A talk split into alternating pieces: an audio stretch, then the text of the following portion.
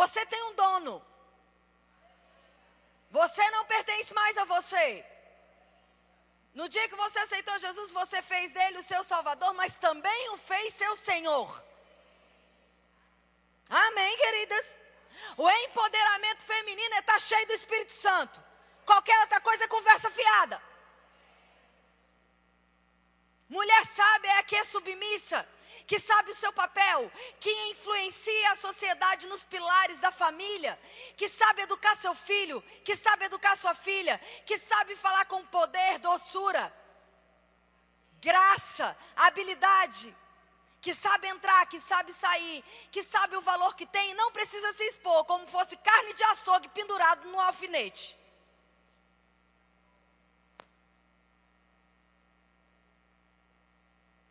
Porque carne boa é carne a vácuo, embalada e selada. Não é aquela que fica pendurada para todo mundo ver o que está exposto, não. Você está aqui? Se a gente deixar, amadas, a influência do mundo entrar na igreja, como de fato já tem acontecido, nós vamos sofrer a maior derrota como igreja que podemos sofrer. Porque nós não estamos aqui para sermos iguais, estamos aqui para fazermos a diferença. E querendo ou não, muito das coisas que o mundo tem dito a respeito da mulher tem entrado na mente e no comportamento feminino. Se fosse para sermos iguais aos homens, Deus não nos teria feito diferente. Se nós somos diferentes, Deus não erra e o que ele fez é perfeito.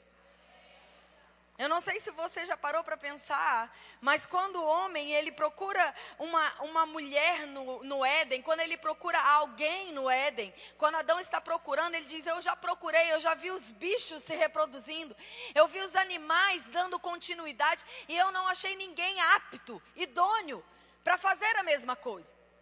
E o nome que Deus libera a respeito da mulher é auxiliadora, ajudadora que é o mesmo título que ele dá ao Espírito Santo.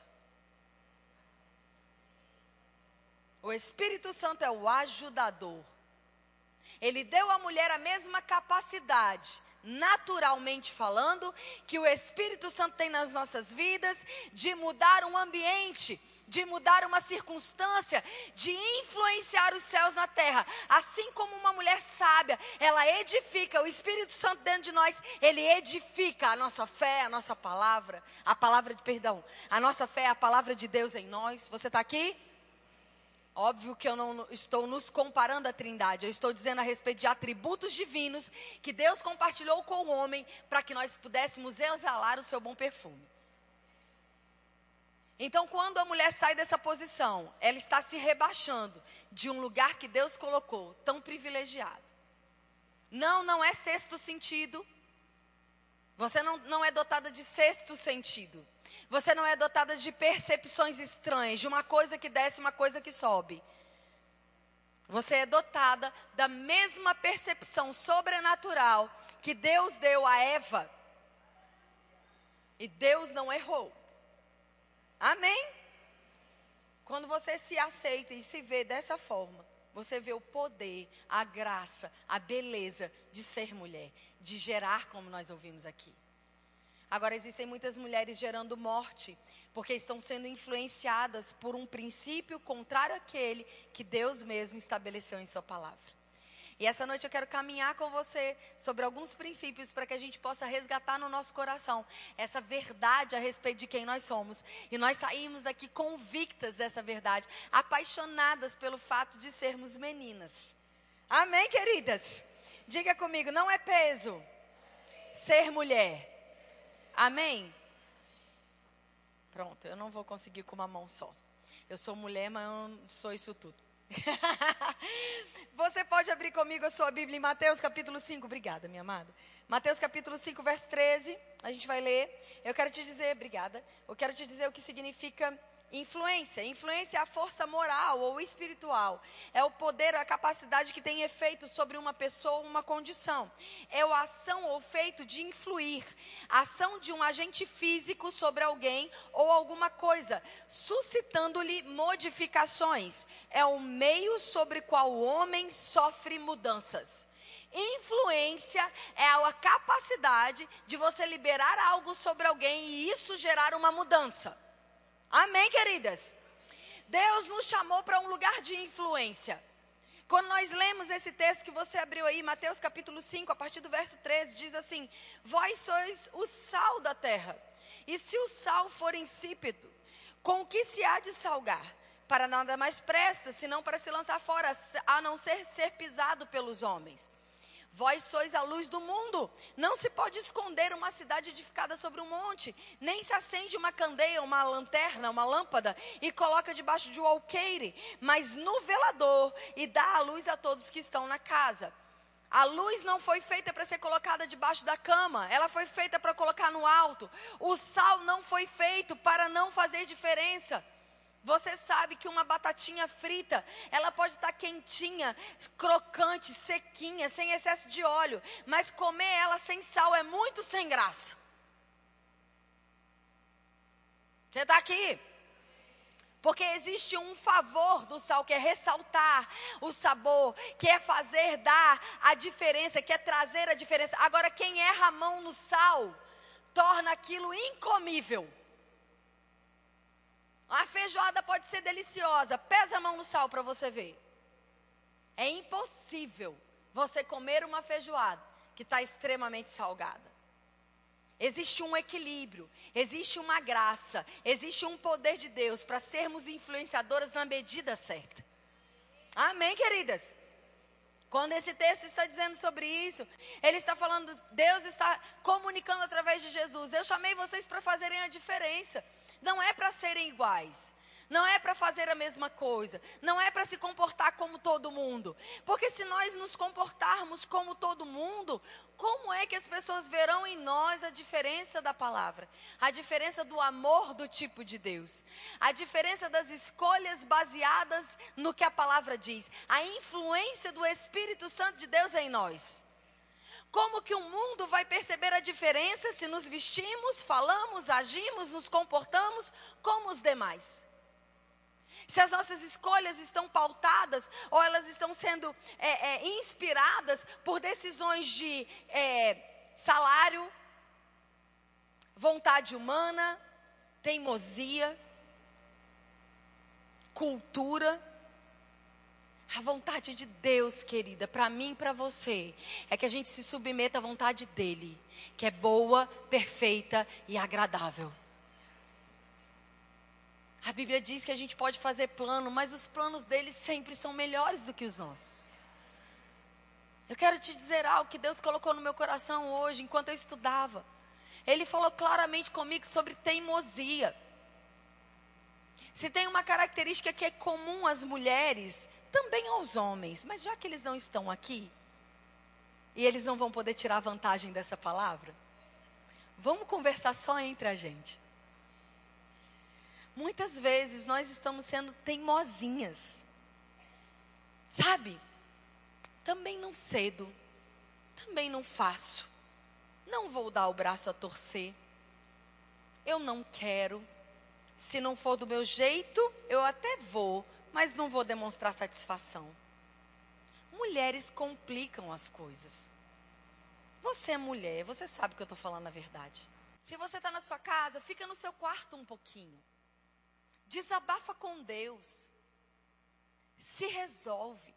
Vai para lá e fala: Espírito Santo, fala comigo. Eu sei que eu tinha feito planos, eu tinha estabelecido um dia todo, eu fiz a agenda toda certinha, mas as coisas não saíram como eu pensava. Agora me dá sabedoria para eu construir um ambiente de edificação. Para que eu não perca o dia que o Senhor já fez, porque é um dia bom para que eu não estrague o convívio da minha família, para que os meus filhos não prefiram estar na rua do que dentro de casa, para que meu marido não chore quando o emprego dele chegar no horário de ir embora para casa e ele falar: "Ai, meu Deus, eu tenho que voltar para casa". Muitas vezes nós estamos trazendo comparação, peso, de um mundo que não é real, que não existe, para dentro do nosso jardim, da nossa grama. E eu, de novo, não estou falando só para as casadas, muito pelo contrário. Existem muitas jovens, muitas meninas que estão olhando para o mundo da internet e achando que a vida é aquilo dali. Deixa eu te dizer, não é. Ninguém tem poder sobre gravidade, a não ser no dia que formos arrebatadas. Todo mundo envelhece. Todo mundo tem um dia mau. Todo mundo passa por alguma circunstância que não era o desejado. Todo mundo tem uma férias frustrada. Todo mundo.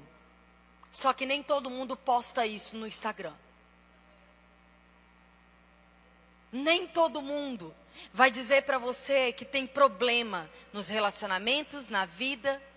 A maioria das pessoas posta uma vida que não é real. Na internet não tem cheiro de alho nos dedos. Na internet não existe X14, sabe o que é? É o Veja que lava banheiro e tira lodo. Você lava ele na segunda, na quinta-feira tu ainda está sentindo o cheiro do cloro nos dedos. Na internet não tem período menstrual com cólica, com sol, com calça jeans apertando. A vida na internet é utópica, mas a vida celestial não é. É quando você, a despeito de todas as coisas, decide viver a vida que Deus colocou e implantou dentro de você. Percebam, não é um sentimento, não é uma percepção das coisas ao redor que me move, é uma decisão de dentro para fora. Jesus disse: Deixo-vos a minha paz, a minha paz vos dou, não vou lá dou como o mundo a dá. Percebam, existe uma paz que o mundo dá. Se o cara tá rico, com dinheiro no banco, se a família dele tá bem, se está todo mundo com saúde, você há de concordar comigo que existe paz ali. Você está aqui? Hein, mulheres? O cara não está aperreado, como a gente diz no Nordeste. Ele está bem. Eu tenho dinheiro, minha família está com saúde, meu casamento está bem, eu estou empregado. Até o dia mal chegar, tudo vai bem. Mas o que Jesus está dizendo? Para nós é diferente. Nós não deveríamos agir dessa forma.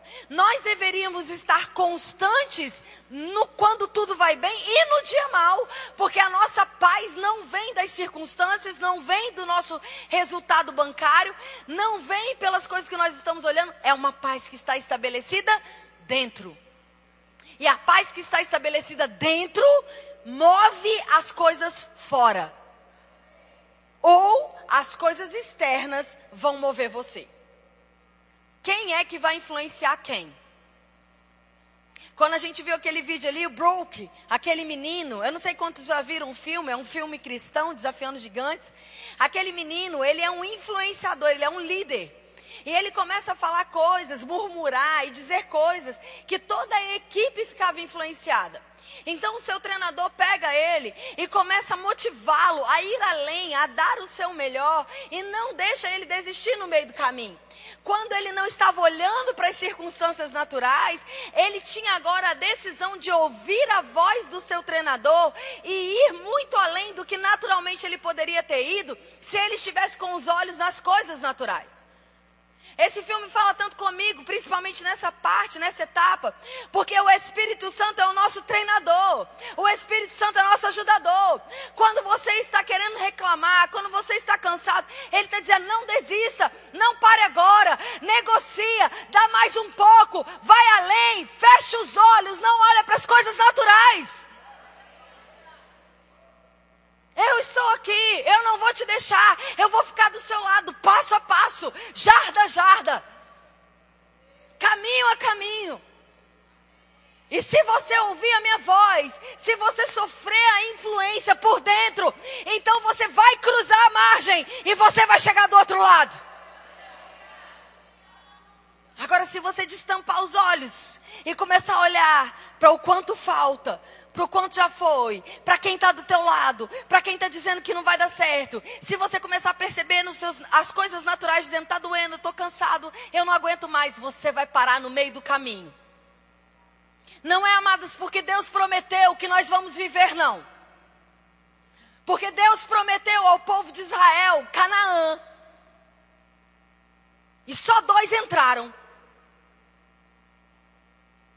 Deus falhou na sua promessa? De jeito nenhum. Mas Deus faz a promessa e você se compromete com a aliança ou não. E nós nos comprometemos com a aliança através da fé. Quando Deus fala, você precisa agarrar com fé aquilo que Ele disse, para que você viva a obra completa. Você não vai chegar na outra margem, eu não vou chegar na outra margem, se cada tempestade no meio do caminho for maior do que aquilo que Deus falou. Então, o poder da influência é o poder de escolha a quem você tem ouvido. Quanto do seu dia você dá ouvido às coisas naturais, quanto do seu tempo você tem emprestado os seus ouvidos à influência do Espírito Santo. Isso vai determinar as suas vitórias, as suas conquistas. Amém? Amém mesmo? Esther, capítulo 4. Você pode abrir a sua Bíblia lá comigo? Nós vamos ler alguns versos de Esther. Eu gosto demais do livro de Esther. Eu vou contextualizar, infelizmente a gente não pode estudar tudo, né? Uh, do livro. Mas Esther era uma mulher sábia, uma órfã judia, que na época do Império Persa, ela estava é, navegando, ela estava em, em transição junto com o seu povo. Eles tinham passado pelo exílio babilônico e então agora eles estavam refugiados no Império Persa. Dario era o, era o imperador e ela é levada agora como uma das concubinas para serem escolhidas pelo rei. Então o rei ele vai é, abrir mão de Vasti, a sua esposa, porque ela não foi sábia no momento em que ela, ele precisava que ela se agisse como rainha, ela não foi sábia. Então o rei acaba abrindo mão é, da rainha Esther e entra agora as meninas, né? Aquelas que iriam servir ao rei, aquelas que iriam ser escolhidas pelo rei. No capítulo 4, a gente já vê rainha, a, a, a Esther como rainha. Assuero, o seu rei, né, o rei da época, ele escolhe Esther depois de ter passado noite com as concubinas. Ele vê em Esther algo diferente das demais. E ele começa a chamar Esther então para ser a sua rainha. Ela assume essa posição de rainha. Só que no meio disso existiu Ramã, um homem mau, um governador mau do estado, que queria, ele tinha ódio do povo de Israel e principalmente do seu tio, Mardoqueu. Então Ramã, ele estabelece numa noite em que o rei não estava sóbrio, ele faz com que o rei assinasse um decreto de perseguição do povo judeu. Como Esther, ela havia sido órfã muito cedo e criada pelo seu tio, embora judia, ela tinha dupla cidadania e ela não tinha se revelado ainda como uma israelita para o rei.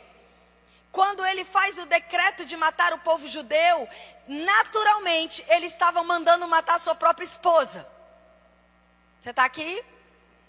Então aquela menina, agora uma menina, Esther era uma menina, uma moça. Nós consideraríamos ela uma adolescente.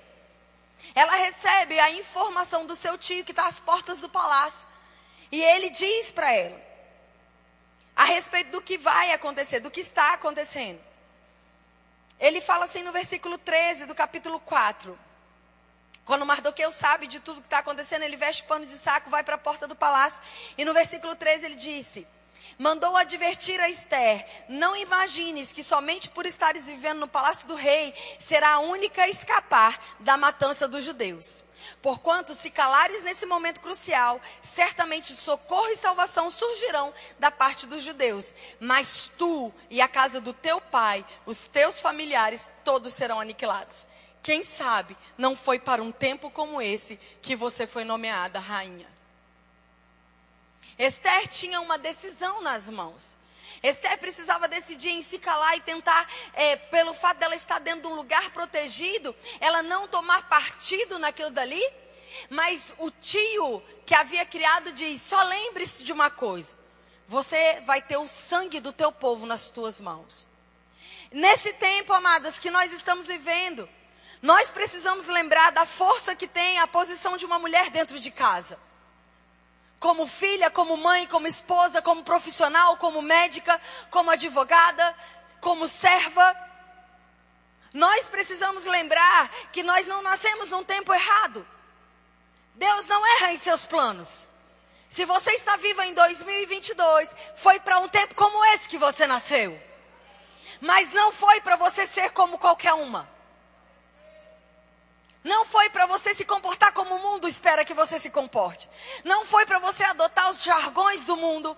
Não foi para você defender aquilo que a Bíblia co condena.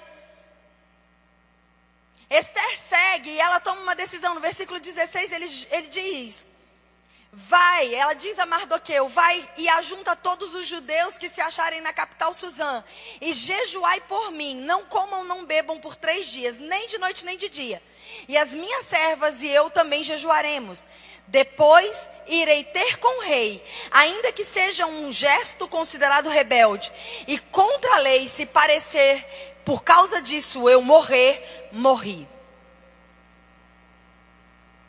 A decisão de Esther é: vamos ser influenciados por aquele que sabe nos direcionar. Vamos orar. Percebam que Esther, ela não agiu naturalmente dizendo, eu já sei. Eu vou fazer uma noite extraordinária. Eu vou é, trazer o meu marido e eu vou envolvê-los na minha lábia. Eu vou trazer para ele todo o meu carisma, toda a minha capacidade. Eu vou passar perfumes cheirosos. E eu vou botar a minha melhor camisola. E eu vou falar com as pessoas que são amigas. E eu vou trazer uns amigos aqui em casa. E eu vou fazer isso, eu vou fazer aquilo. A decisão de Esté é: vamos perguntar para quem sabe. Vamos orar. Porque se eu recebo a influência do alto, eu sei que a estratégia vai nos salvar. Por quem você tem sido influenciada? Quando você passa por momentos de aperto, momentos de decisão, quando dentro da sua casa o seu pai, a sua mãe, o seu marido você mesma, a faculdade, o seu trabalho, estão colocando você em um momento de pressão, de tomada de decisões, de influência. A quem você recorre com a pergunta: o que eu devo fazer? Para onde você leva o seu desabafo? Para a internet? Para o telefone? Ou o primeiro lugar para onde você vai é para o jejum e para a oração? Esther, ela tomou a decisão da sabedoria. Eu vou perguntar para quem sabe. Mande que o povo ore. E você sabe o que vai acontecer aqui. Esther, ela faz um almoço, ela reúne os inimigos do rei e ela se revela como judia e diz: Você mandou me matar, meu rei. E porque um rei dá um decreto que não pode ser revogado, o rei mesmo dá escape para o povo, povo judeu. E rainha Esther é declarada como a mulher que nasceu para um tempo como aquele que salvou os judeus da morte e da perseguição. A sabedoria de uma única mulher que decidiu ir perguntar para a fonte pode mudar o destino de uma nação. Eu não sei, amada, se você tem essa percepção, mas por que será que nós estamos vivendo um tempo tão confuso. Às vezes eu penso que é porque nós mulheres não temos nos posicionado para um tempo como esse. Deixamos as coisas naturais tomarem o nosso coração, a nossa mente a nossa voz. E não estamos perguntando para quem sabe o que devemos falar, como devemos agir e com que arma nós vamos lutar as nossas guerras. Eu sei que mulheres pensam muito, nós o tempo todo estamos pensando em soluções, em coisas, não é assim? O tempo todo nós estamos pensando no que nós vamos fazer, no que nós devíamos ter dito, em alguém. Mas existe uma fonte certa de influência. Existe uma fonte certa de conselho. Existe uma fonte que não está deturpada no seu valor, na sua importância, na sua integridade, que é o seu pai. Talvez você tenha nascido ou sido criado em um ambiente que você não pôde ter essa confiança. Talvez você tenha sido criada por um pai que não foi amoroso, cuidadoso com você. Talvez você esteja num casamento onde essas coisas não estão acontecendo da forma como deveriam. Talvez você esteja vivendo em um ambiente que você não está se sentindo protegida. Mas o seu Abba Pai, o seu Deus nunca erra. Ele nunca vai ter um relacionamento desonroso com você. Ele é o seu papai. E ele tem conselhos divinos, eternos e sábios para a sua vida. E se você for na fonte certa, a influência que você vai receber pode mudar não só a sua vida, a vida da sua família, a vida de toda a sua geração, a vida do seu bairro, a vida das pessoas que encontram com você todos os dias. Você pode ser a voz que clama no deserto. Existe, eu já estou terminando, existe uma outra história que eu gosto muito, que é a história de Daniel. Embora Daniel, obviamente, não seja uma mulher, Existem princípios muito poderosos aqui por conta da história de Daniel. Daniel capítulo 1, se você quiser anotar, eu não vou ler todo o capítulo 1, mas é do capítulo do versículo 1 ao versículo 21, conta a história justamente desse tempo do exílio babilônico. Daniel e Esther viveram na mesma época. Você está aqui? Daniel e Esther estavam vivendo histórias paralelas. E a história contemporânea, a história da época do exílio babilônico, ela nos mostra, através dos seus aerogrifos, dos seus desenhos, que muito provavelmente Daniel, ele tinha por volta de 16 anos e foi feito eunuco. Se você não sabe o que significa, dá um Google. Amém? Mas ele, porque os meninos que eram feitos eunucos, que perdiam o seu órgão masculino, eles tinham a falta da barba.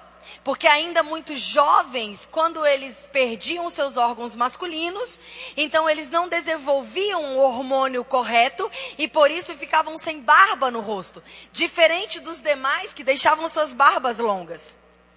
E todos os desenhos que se referem a Daniel nesse tempo se referem a um menino sem barba e com a cabeça raspada, como um eunuco. Por que, que era feito isso? Porque esses meninos serviam justamente dentro do palácio do rei. E para que eles não caíssem na tentação das mulheres, das concubinas dos reis, então eles eram tornados eunucos. Agora perceba, esse menino foi levado à força. Esse menino não saiu da casa dele e falou: Vou fazer faculdade na Babilônia. Ele foi levado como prisioneiro de um crime que ele não cometeu. E quando ele chega lá, ele é trazido porque ele é tido como um menino muito inteligente. Ele é um destaque no, no meio dos outros. E o rei fala: Eu quero ele dentro do palácio. Só que o rei mandou servir aqueles meninos com uma comida especial. E não é jejum. Não é jejum de Daniel. Jejum é abstinência de comida. Ele comeu. Em nenhum momento o texto diz que jejum, Daniel fez jejum. Você pode ler a sua Bíblia. Ou você pode fazer o rema também. Amém? Você percebe como que a influência do mundo muda até mesmo a nossa percepção a respeito do que aconteceu na Bíblia? Porque se você ouve muitas vezes a mesma coisa, você vai dizer como se aquilo fosse verdade. E talvez você nem mesmo tenha checado na Bíblia se é verdade. Daniel, capítulo 1, não está falando de um jejum, está falando de uma dieta especial. Daniel não vai comer as iguarias do rei, porque era uma ofensa ao povo judeu. Mas ele come legumes e frutas por dez dias. Ele não estava fazendo jejum.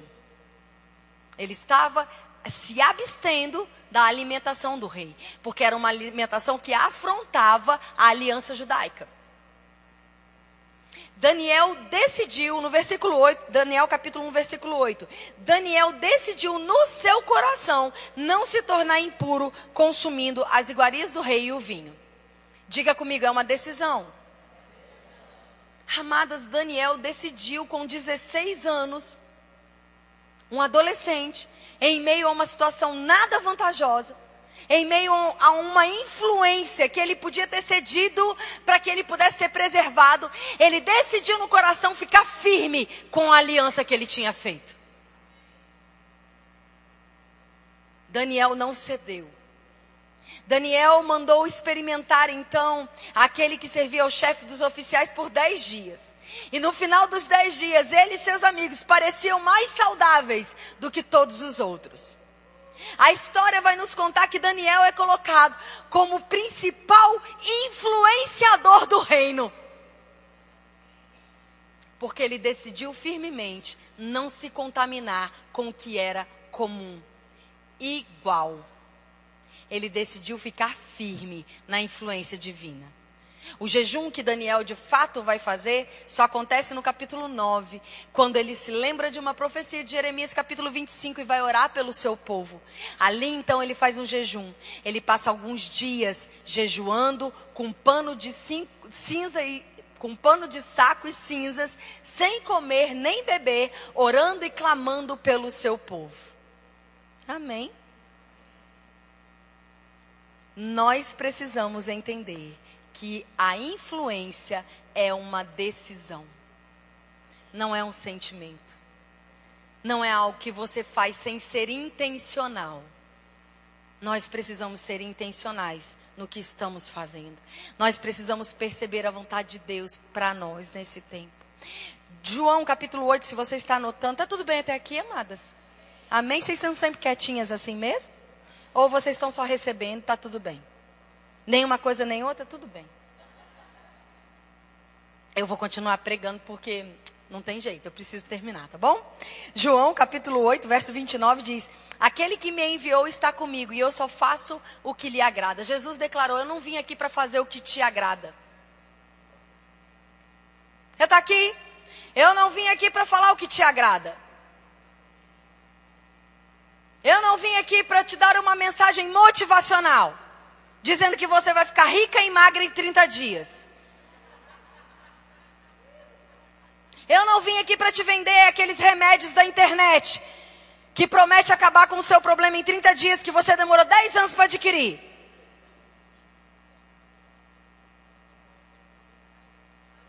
Jesus não negociou suas mensagens por conta do público difícil. João capítulo 6, ele começa a pregar e a Bíblia diz que muita gente o deixou pregando sozinho, porque a sua mensagem não agradava a todos. Ele foi cancelado em seu tempo. Sabe o que ele fez? Ele não deixou o discurso mais leve. Ele nem mesmo falou, e agora estou perdendo seguidores, ninguém dá amém para minha pregação, oh, o que será de mim? Ele falou assim: vocês também não estão querendo ficar aqui não? A porta é o caminho da casa, pode ir embora. E Pedro diz: Senhor, para onde nós vamos? Só você tem as palavras de vida eterna. Mas Jesus não estava aqui para agradar os nossos ouvidinhos tão delicadinhos. Ele estava aqui para nos mover do mundo para um lugar de santidade.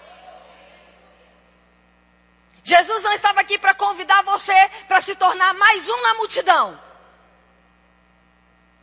Jesus não estava aqui para fazer você ser convencida de que você só faz parte de um número. Porque quando uma mulher cheia de sangue busca ele no meio de uma multidão, ele quer saber quem ela é. Porque diferente de todos os demais, ela tomou uma atitude em seu coração. E isso chama a atenção do mestre. Assim como uma viúva que depositou do que tinha e chama a atenção do coração dele. Não era comum. Não agia como um. Ai, devia ter escolhido outra cor de esmalte.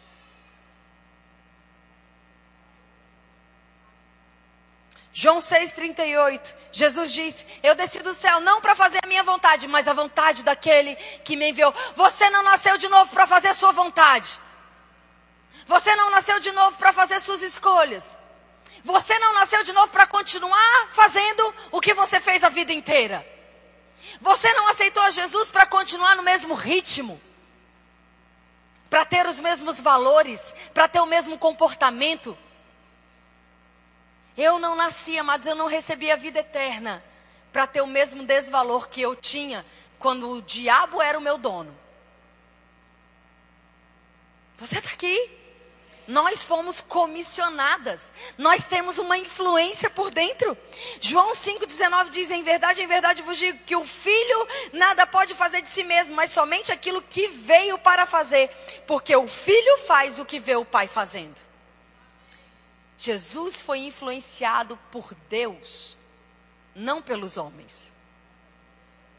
Nós, como filhas, precisamos ser influenciadas pelo Pai. Se a influência que recebermos for dele, nós vamos fazer aquilo que agrada a ele primeiro. Talvez você não tenha aplausos. Talvez você não tenha muita gente num primeiro momento entendendo muito bem as suas decisões. Talvez você que está tão amargurada, com falta de perdão, dizendo eu tenho razão, eu não sou trouxa, eu não sou boba, fulano fez isso comigo. Deus está chamando você para tomar uma decisão de perdoar. Não porque alguém merece, mas porque você é inteligente. Quem não perdoa mantém o lixo dentro. Não é inteligente ficar com lixo dentro de casa. Só vai feder na sua casa. A casa do vizinho vai continuar cheirosa. Você ora dizendo: Pai, me perdoa, como eu tenho perdoado os meus inimigos. Que oração perigosa, não é mesmo? Nós estamos limitando Deus a nos perdoar no mesmo nível que temos perdoado aquele que nos persegue. Uau! Como Deus nos vê de forma maravilhosa. O poder que Deus nos dá de mudar circunstâncias agindo com o coração dele e não com o nosso. Com a inteligência dele e não com a nossa. Com a capacidade e força dele e não com a nossa. Murmuração, amadas, é dizer para Deus que ele não é bom o suficiente para fazer algo por você. Reclamação é ingratidão. Reclamação cansa. Reclamação esgota suas forças. Comparação rouba a beleza da unicidade. Deus te fez única. Deus não te fez para você ser igual a ninguém. Senão Ele tinha criado todo mundo gêmeo. A gente não tem cabelo igual. A gente não tem um igual. A gente não tem corpo igual. A gente não tem quadril igual. Infelizmente.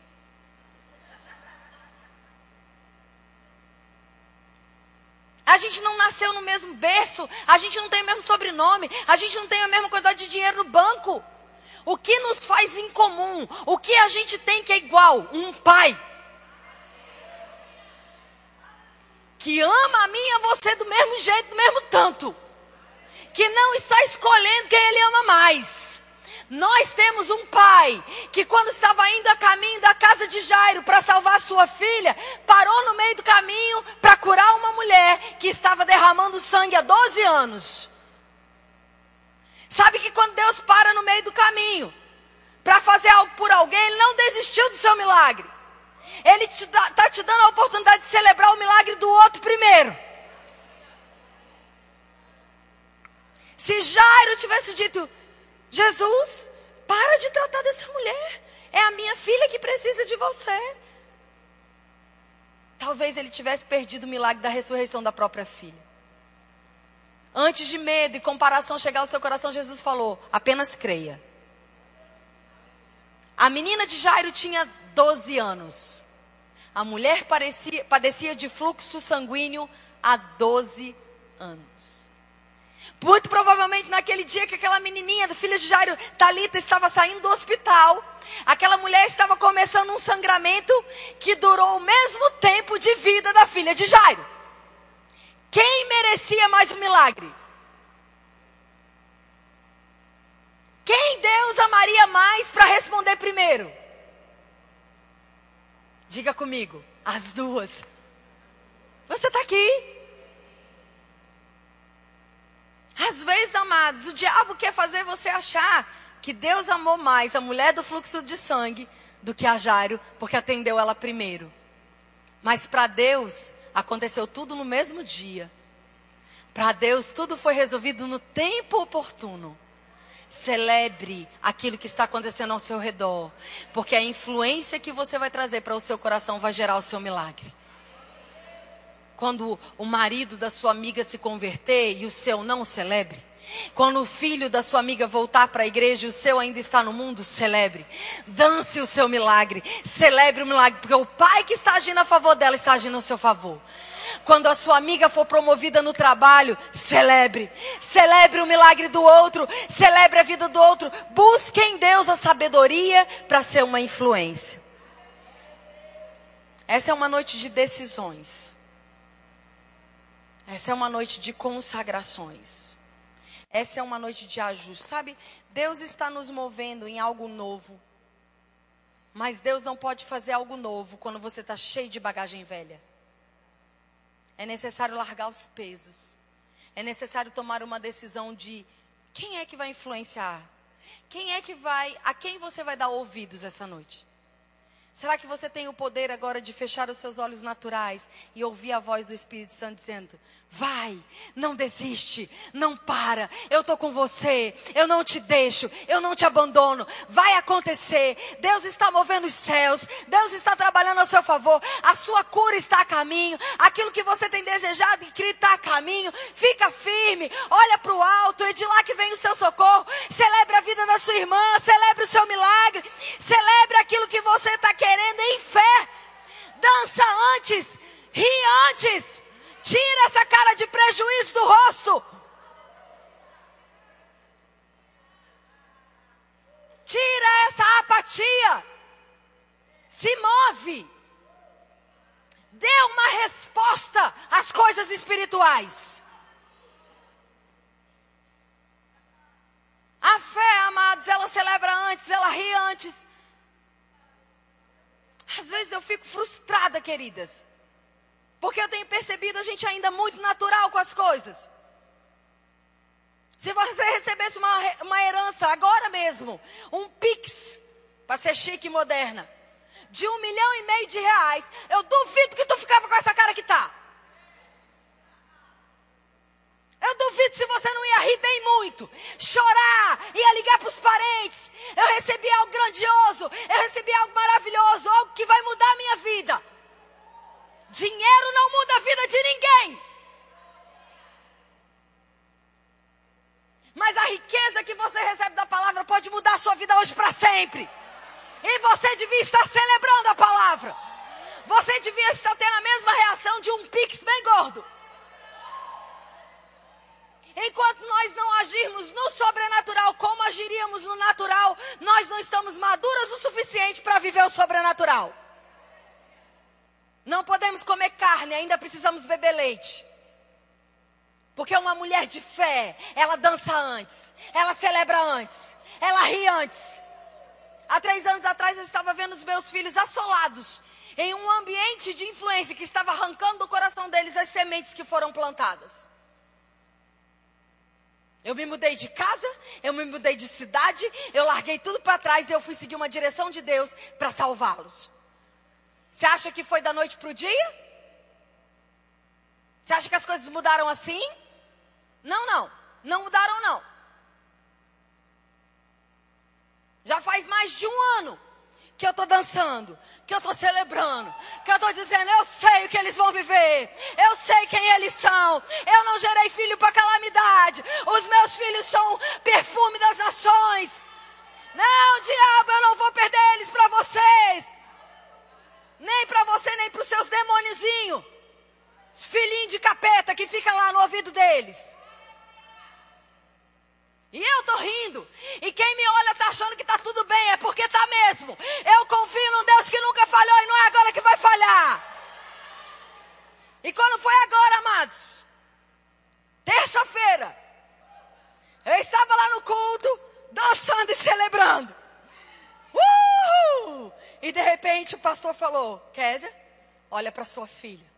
E ela estava lá cheia do Espírito Santo, profetizando, dançando, celebrando a vida de Deus, está fazendo rema, está cheia de Deus, cheia de alegria. Eu não precisei celebrar, amados, naquela noite, porque fazia um ano e meio que eu estava celebrando, fazia um ano e meio que eu estava dançando. Tem um irmão, um amigo, que contou uma história muito parecida de um marido que viu a esposa sofrendo um acidente de carro e numa cadeira de roda ela ficou. E ele começou a dizer: Pois ela não vai ficar assim, eu creio na cura completa. E ele começou a celebrar, e ele começou a dançar, e ele começou a se alegrar, e ele começou a dançar, e ele falou: Pai, você é bom, eu sei das suas promessas. E o tempo passou e ele estava firme celebrando. E teve um dia, num culto, que um evangelista foi ministrar sobre ela, e ela levantou e ela andou, e a igreja celebrou, gritou, vibrou, correu. E sentado ele estava, sentado ele ficou, só observando todo mundo. E alguém chegou indignado e disse: Como assim? A sua mulher acabou de ser curada e você está aí só observando a festa? Aí ele falou: É porque a festa que vocês estão fazendo agora, eu fiz antes. Agora eu estou dançando o próximo milagre. Você está entendendo?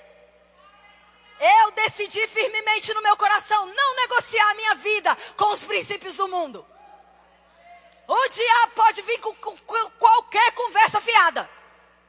Eu sei o que ele é: mentiroso. Você não está na faculdade para beber, fumar, se prostituir, sair se vestindo, se comportando como os demais. Você é sal, você é luz, você é santo, separado, ungido. Não é qualquer um. Você não está no seu trabalho para negociar valores com o seu chefe, ainda que isso custe o seu emprego. Quem é que te sustenta? É aquele homem, aquela mulher que está lá, é o Senhor. Não negocia. Se você negociar alterando uma nota, um valor, vai trazer desgraça para dentro da sua casa. Vai paralisar a bênção de Deus na sua vida. Não negocia. Você não deve declarar que seu marido não presta, que os seus filhos nunca vão aprender, que não tem mais jeito dentro da sua casa. A mulher sábia constrói com a sua própria boca o que você tem dito, qual a influência que você tem exercido? Que tipo de mulher você é quando todos saem?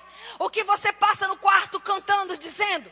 Essa é uma casa de paz, essa é uma casa de salvação. Os meus filhos são benditos, a minha casa é bendita, o meu marido é maravilhoso. Eu sou tratada com valor, com princípios, com amor, com dignidade.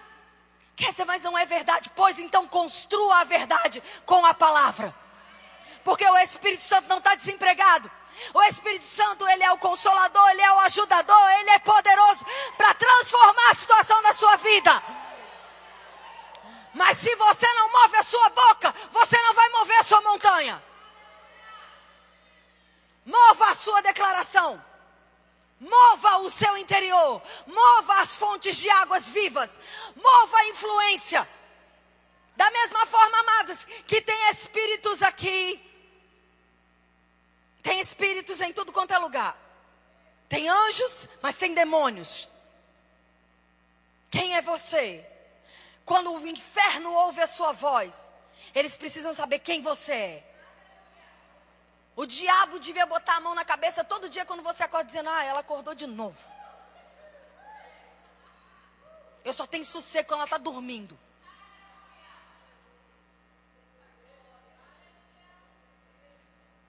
Nós não somos qualquer umas.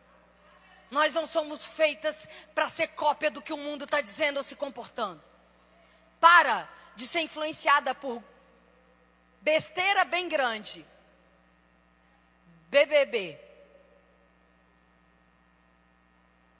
Para. Para de dar ouvido a coisa que é construída para desconstruir Deus e valores dentro de você. Se você ligar um filme dentro da sua casa e tiver pornografia, desliga. O controle remoto não é um Deus. Você tem um dedo. Puf! Uau, resolveu.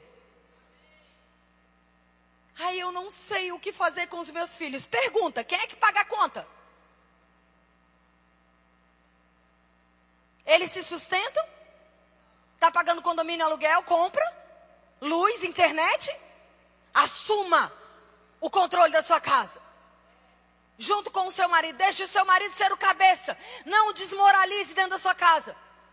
Não o contradiga. Mas concorde com ele, diz: a partir de hoje é porta aberta, é senha liberada. Se não fizer o que tem que fazer, não tem acesso à liberdade. Liberdade é algo conquistado. Mas isso é difícil. Quem é que está dizendo que é fácil? Eu sou mãe, eu posso dizer. Mas retome o lugar que Deus te colocou de influência. Assuma o lugar de dona de casa. Quando foi que as mulheres tiveram vergonha de ser dona de casa? Você é dona da sua casa. Limpe os seus talheres, arrume seu guarda-roupa. Verifique a faxina da sua casa. Você pode sim ter alguém te ajudando. Mas alguém que te ajuda não é dono do que você tem. Não terceirize aquilo que Deus confiou a você. Não terceirize a educação dos seus filhos. Não terceirize o comando, o governo da sua casa. Você está aqui. Não seja fútil. Não pense que uma bolsa Louis Vuitton vai resolver os seus problemas. Não pense. Não vai. Não gaste mais do que você ganha. Não seja uma mulher fofoca, fofocadora, existe isso? Fofoqueira. Graças a Deus que eu não sei nem o que, que, que é, né? Uma mulher sábia tampa os ouvidos para. Você está sabendo? Sabe qual é a resposta mais Kate Middleton? Não estou e não quero. Porque eu tomei a decisão de não me contaminar com as coisas desse mundo. Se você não é parte da solução, não seja parte da fofoca. São decisões, amadas. E eu quero terminar. O Ministério de Louvor pode subir. Suênia, pode ministrar.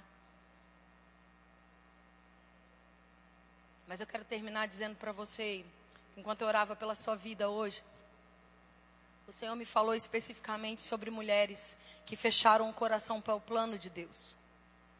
Mulheres que decidiram viver os seus próprios sonhos e não aquilo que Deus as chamou para viver. Talvez você tenha cansado, frustrado com algumas coisas, mas esse é o tempo de retomar. Esse é o tempo de recomeço. Esse é o tempo de você assumir aquele lugar que Deus te chamou para estar nele. Sabe, amadas, é um grande desafio. Mas quando Deus te chama para fazer algo, Ele te capacita. Ele te dá força, habilidade, sabedoria para fazer. Não negue o seu chamado. Não troque aquilo que é sobrenatural por aquilo que é aquilo que é comum. Outras mulheres que Deus me falou são mulheres que têm tido um relacionamento superficial com Deus. Sem intimidade sem dependência, apenas religioso. Obrigado, Deus. Bom dia, Deus. Boa tarde, Deus. Que Deus nos abençoe, que Deus nos guarde. Em nome de Jesus, amém. Aquele, aquele sentimento de filha, aquela percepção de lugar. Dá lugar ao Espírito. Dá espaço ao Espírito. Dá espaço. Dá espaço ao mover do Espírito na sua vida.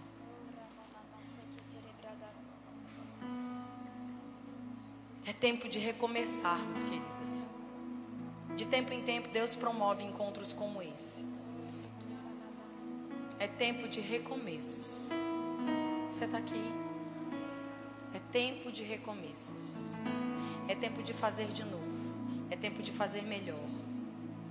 É tempo de retomar projetos que Deus compartilhou com você, que de, repente na jornada eu já, já desisti, talvez você tenha desistido também. Mas Deus sempre vai nos trazer a proposta de novo. Ele sempre vai dizer: lembra daquele projeto?